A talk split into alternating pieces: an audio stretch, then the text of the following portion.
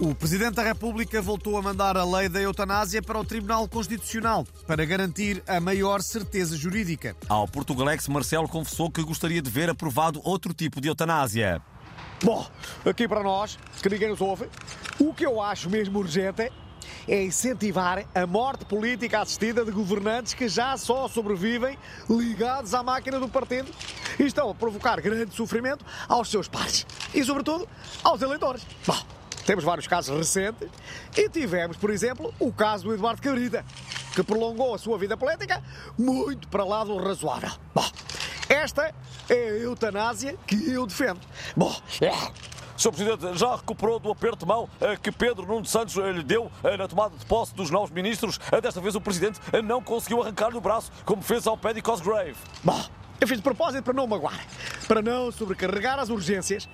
Para a próxima, vamos ver quem é que ganha. Bom, yeah.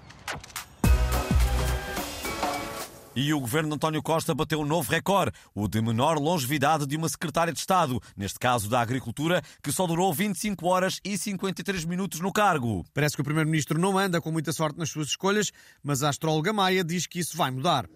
Meus queridos, tudo vai mudar quando Saturno entrar na casa de Plutão e Vênus na casa do Big Brother. Os astros dizem que o primeiro-ministro vai ser mais cuidadoso e pedir investigações prévias às pessoas antes de as convidar para o governo.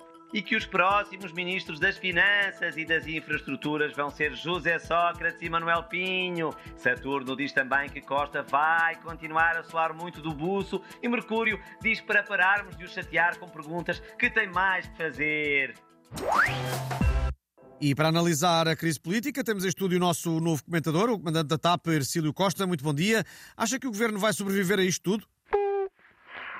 Good morning, ladies and gentlemen. This is your captain speaking uh, political crisis. I want to have to say this is a very crisis in the, the ministers is uh, well, and uh, in the cost is uh, already done.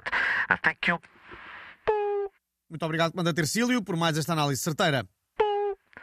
Thank you for flying with us and uh, wish you a pleasant day. And uh, hope you to see you soon. And, uh, thank you because uh, I have uh, the nose in my face.